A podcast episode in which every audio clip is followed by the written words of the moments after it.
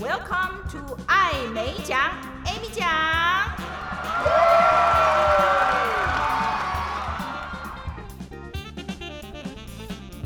各位听众，大家好，欢迎收听艾美奖，Amy 讲。我是人称艾美奖的 Amy 讲本人，没有被口译耽误的口译员。大家最近好吗？好久不见。自从政府宣布要将三级防疫警戒下降到二级，终于可以出去透透气了，对不对？不过提醒大家，还是要把口罩戴好，因为病毒并没有消失，大家不要松懈，继续长期抗战。希望大家在享受二级相较于三级比较大的生活方便及自由的同时，继续保持健康平安。这段期间我在做什么呢？其一呢，就是我去打了疫苗，很开心。之前我预估了，在我之前的优先顺序名单上面，比我更需要打的有一千四百万人，所以我据我估计，打到我的时候应该不少，民国几年了，没关系，我 OK，你先打。等到大家都打的时候，也许我就不用打了。总之。我还没有把这件事情真正的放在心上，没多久之后就听到说可以上网去登记打疫苗的意愿，再没几天还居然真的就说可以去排了，那我就上网去排。我是选择到台大医院的体育馆去注射。一到体育馆就好大一个空间，好多好多的铁椅子摆在那边，觉得好像来那个联考啊，还是什么赴京赶考，就是很少有机会再参加这么多人到一个地方要报到，然后依序做一件事的感觉，安排得非常的妥当。这过程当中受到很好的照顾，每一关都有人指引你到哪里坐，然后等，然后跟你对身份，填写呃同意书啊，或者是。还主动的说，请问有没有问题？在点名的时候，也是都清清楚楚的照着名单这样子排座位，这效率真的令人佩服。打针的时候一点都不痛诶，我也觉得很意外。不是说打针会痛吗？可能是技术好吧。整个过程大概就是半个小时结束，好像跑出来做了一趟这个校外教学，跑出来玩。参访一样的，最后打完针以后，旁边就有盒子，上面有写说这个贴纸可以自行取用，但数量有限，每一个人取一张。这像不像小朋友去医院或诊所看医生的时候，就有这个奖品可以拿？也许是小贴纸，也许是小糖果，也许是小文具。去年我带了一个两三岁的小朋友去大医院检查，就看完送他一盒笔，我也觉得哇塞，怎么那么好？那那个小朋友超开心的，回家只要说这是谁给你，他就会说医生叔叔给的。那天打疫苗就颇有这种被当小孩子照顾的感觉。然后出来的时候呢，本来就要赶快回家了嘛，哦，结果诶，看到有立牌可以照相，那我就请别人帮我照。那我打完疫苗之后，身体有什么样的反应吗？确实有一点点小小的不舒服，其实蛮轻微的。我是下午打的，到当天晚上睡觉的时候就开始有一点。发热的感觉，比较不舒服的是在关节啊，还有那个下背、脊椎，还有眼窝都酸酸的，就睡得不太好。到第二天白天就昏昏沉沉的，微微发热，倒也没有影响到作息或什么的。第三天就完全没事了，我很开心，这么快就打到了。我有看到网络上医生有提醒大家，千万不要以为打了以后就有金钟罩铁布衫，百毒不侵了就。放松还是有可能会染疫，只是有了抗体以后，后果可能不这么严重。所以像欧洲解封之后，染疫的数量又上升了。只是没有严重到都要住院，所以住院率并没有上升，只是染疫的人数又上升。那这就是整个打疫苗的目的。最近做到的口译工作也或多或少会提到 COVID-19 这件事，全世界都受到影响嘛，所以不管做的是医药主题的，那肯定会提到疫情；那或者是财经主题的，也会提到疫情，因为疫情会影响到全球的经济。我大概去年的时候。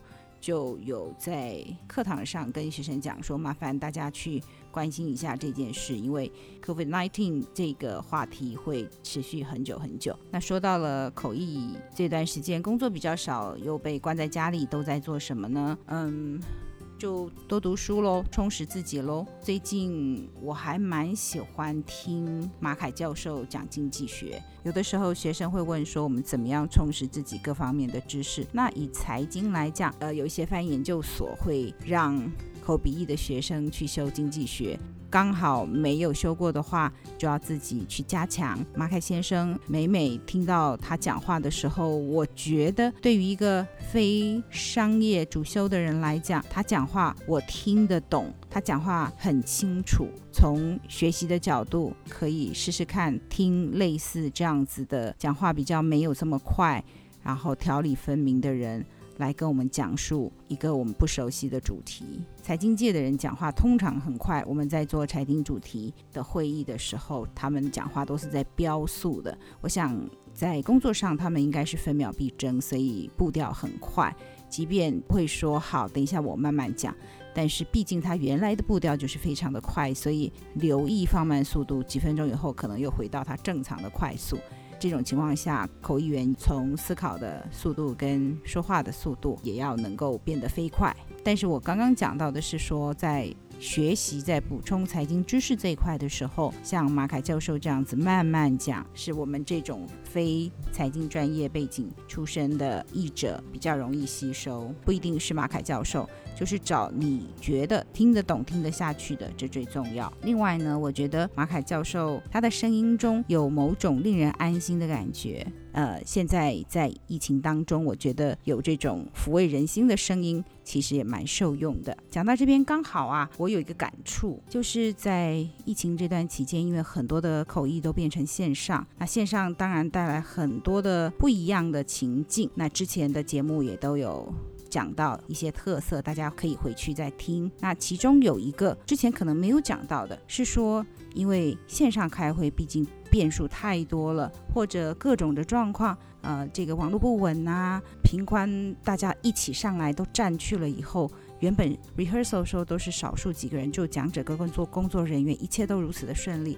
等到正式开会的时候，数百人一起上线的时候，状况就来了。其实去年开会真的都好像走钢索一样，都不知道会发生什么状况，哪一段哪一个讲者，譬如说 Q&A panel discussion 就会有。这里那里的出现一些小小的问题，大的问题可以妨碍到整个会议的进行，就断线了，或者是人找不到了，呼叫不到了，就断线了，这就是比较严重的问题。那马上要当机立断去做处置，比如说换下一位讲者先说啊，或怎么样。然后还有一个原因就是时差，有时候没有办法跟那个日夜颠倒的国家的讲者做很好的联系的时候，就会请他们先预录影片，然后预录影片以后就会。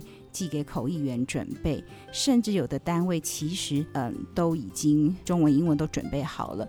那这个时候口译员很像是配音，在做口译的时候，口译员的声音我印象中搭档过的都还蛮好听的。不同的是有比较知性的声音，有比较感性的声音。那这个跟口译员原本的音质，还有跟这个口译员他本身的人格特质是有关系的。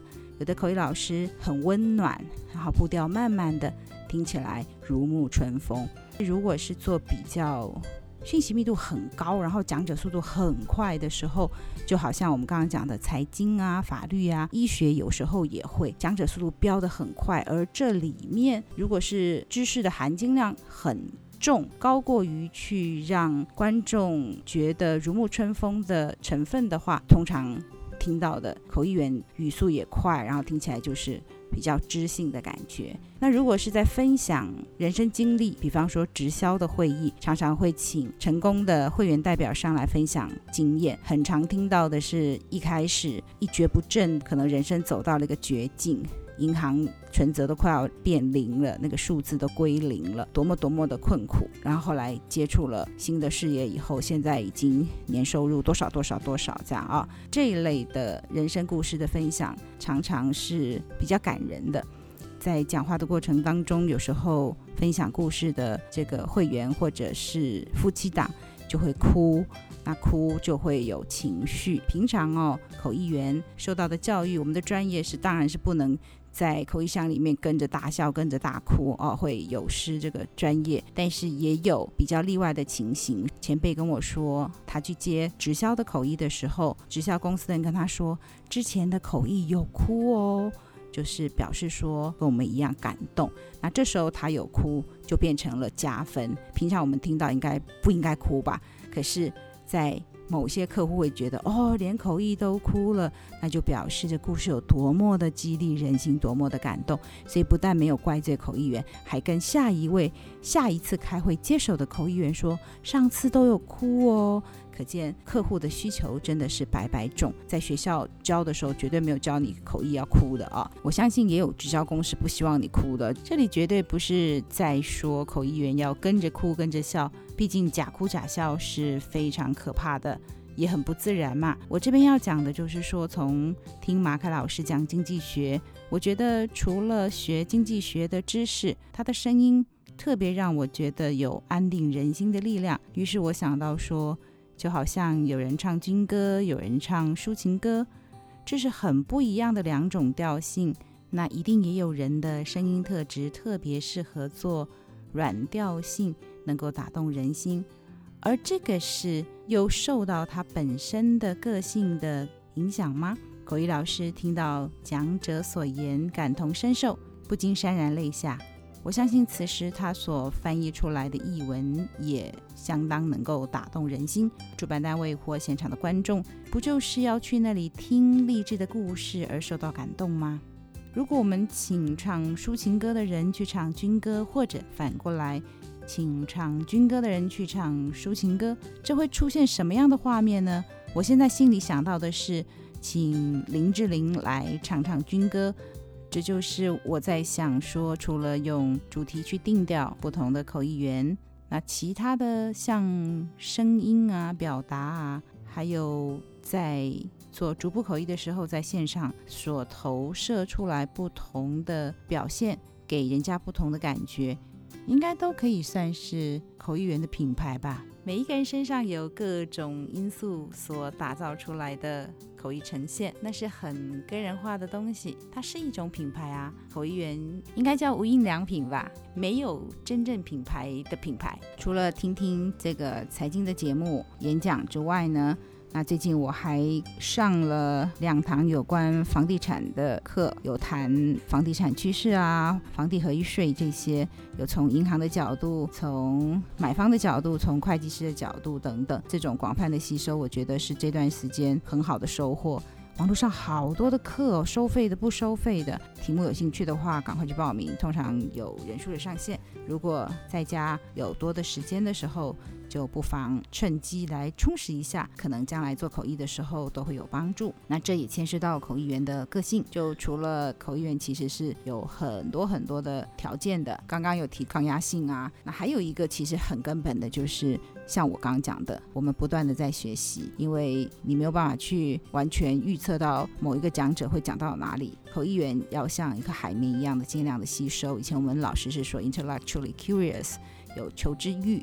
如果这个人是一个根本就不喜欢读书的人，那也许就要再思考一下适不适合走这条路。你知道，会请口译的很多时候都是最新的知识，然后尖端的领先潮流的人要来演讲分享，我们跟他们学，一直会有新的东西。既有的旧的东西，当然也有可能有人在演讲，可是新的东西为多。还有就是像医学啊、法律啊、财经的，都牵涉到大量的资料。那你如果不喜欢读书，不喜欢做准备的话，那就再想想你适不适合做口译喽。喜欢读书或者是愿意大量阅读，也是口译员蛮重要的条件。也许你很讨厌读，但是为了工作，为了负责任，你还是读。我想这样也可以啦。哈。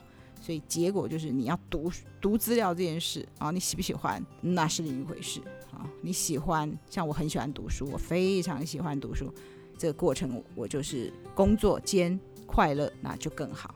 我这辈子只有听过一个资深口译老师说他没有喜欢做口译。那我说，那你为什么会做口译员？他说这是工作，这是赚收入。其他的大部分我认识这么多年，在工作上，在学校遇到的都是爱死了口译的这个感觉，这个过程就是那种整个绞尽脑汁，然后 output 翻译译出来，然后。明明很紧张，还要想办法力作从容状的这种感觉是非常具有挑战，而我们很喜欢这个过程啊。所以有时候我会说，有 passion 才能够协助你度过困难的时期。但是我也不敢讲是百分之百，你没有热爱就不能走，因为有些人会说这个 passion is overrated，有没有热情不重要了，反正工作就是工作，你做不好就会被换掉，得要好好做。你喜不喜欢是一回事，我们只看结果，这样也是有道理了哦。以前我曾经走到一个人生的瓶颈，不知道在十字路口的时候该怎么样做选择。我看到了一本书，他说，如果你不用担心后果的话，你还会不会做这件事情？比方说辞掉这个工作，你不会有收入上的问题，你还会想要继续待在这个位置上吗？那就可以追根究底的知道是自己想要做这件事情，喜欢做这个工作吗？那当然，很多人必须要为了五斗米折腰而待在原位。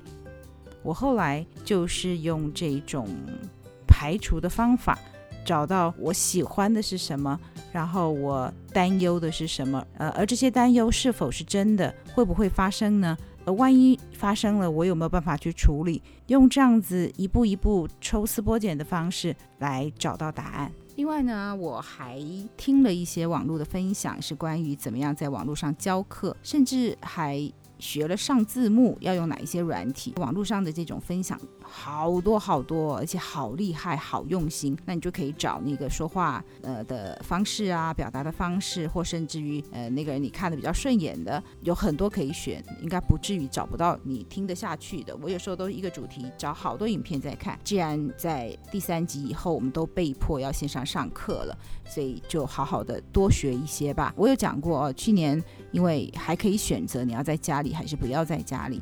那我一直觉得家里是要放松的，我不想在家里工作，所以即便是 RSI 远距的同步口译，我都会到客户办公室，或甚至去商务中心做，尽量不要在家里工作。但是今年因为连家门都出不去了，不是你要或不要，就是不能出去，我就开始接受这个事实，就在网络上上了。四周的课，就学期末最后四周在网络上上课，也做了在家里的 RSI，其实也没这么难啦。该牵的网路线，该买的这个连接线，然后电脑设定好，把桌子摆摆好，该有的东西都有。像我就买了这个麦克风啊、耳机啊，然后多买一台电脑。同步口译员在做线上的时候，很多人是有双装置，甚至是三装置，不是说你一定得要，这样只是让你在做同步口译手忙脚乱的时候还。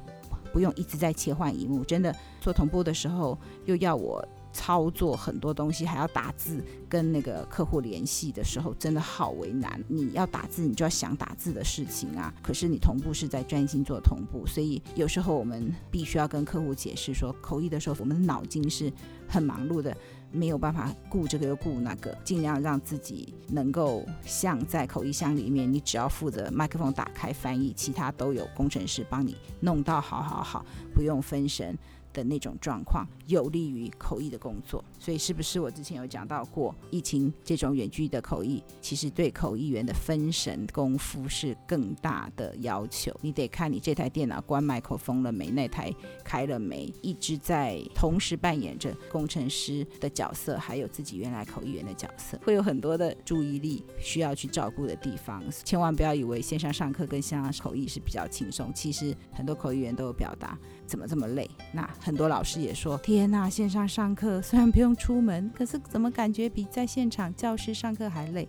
对，因为我们要顾的东西非常多啊，就是电脑上面的这些设备的细节，谁上来了，谁没有上来，然后谁开了麦，谁没有开麦，然后离麦克风有没有太远，或者是有没有网路线有没有断了什么之类的哦。反正真的，今年最大的训练就是多工分神。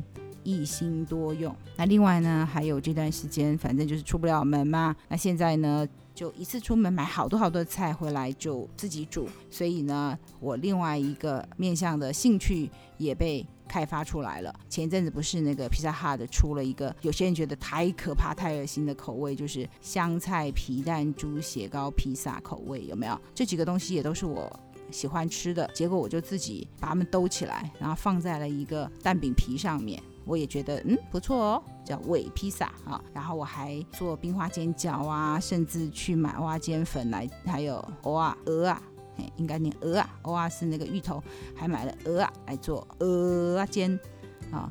我记得我二十年前有试着做过，但是那时候没有看食谱，就自己。找一个面粉就乱调，然后就失败，因为根本就不是面粉，它是不同的粉合在一起。然后那天我去买，居然发现有帮你调好的叫做蚵仔煎粉，那就觉得很棒，就拿回来做。嗯，有那种透明勾勾的感觉，所以有成功，嗯哼，不错。好，所以这个是。三级在家里闭关期间所做的种种的事情，宣布了要解封，大家就可以出去玩了嘛？哦，就还是小心。然后比较有趣的是，就是说也有很多的声音是说不可以解封啦，那一定就是跟其他国家一样，放出去以后就好不容易控制住的那个病例数又会飙高，那怎么办呢？有人觉得还是不要出去，继续关好了。那有人是已经关不住了，想要出去，然后。政府说，请继续戴口罩，还抱怨连连，说出去玩还戴口罩是怎样？有网友就说，戴口罩总比戴呼吸器好，真是神回打，太聪明了，没错，总不要生病吧，生病更惨，好不好？大家互相忍耐一下，可以出去透透气已经很不错了。对不对？听到关于烟花台风向台湾逼近的气象消息的时候，口译员的职业病马上上升。这个烟花台风的英文是什么？好，我就去找了一下，叫 infra。我做过跟台风有关的口译，就谈到坍方啊、土石流这一些，所以里面的各个台风的名字就会出来哦，就莫拉克啊什么的。还好，现在网络上你知道，Google 台风名称中英文都有表啊，几年发生的中文名字、英文名字，这个就是我们口译好玩的地方，当然也是辛苦的地方。好，你要准备很多资料，这个背后最重要的是要有会找资料的功力。好，在这个茫茫的网络当中找到你需要的资料。或者你会想到说，这个要去找资料，而不是就嗯啊，有这个这个要去搜寻了，就没有那个敏感度。好，今天就聊到这里，希望大家三级解封快乐，但要继续平安健康。我是主持人艾美讲，Amy 讲，谢谢各位的收听，我们下次空中再见，欢迎各位继续做我的一家人，翻译的译，拜拜。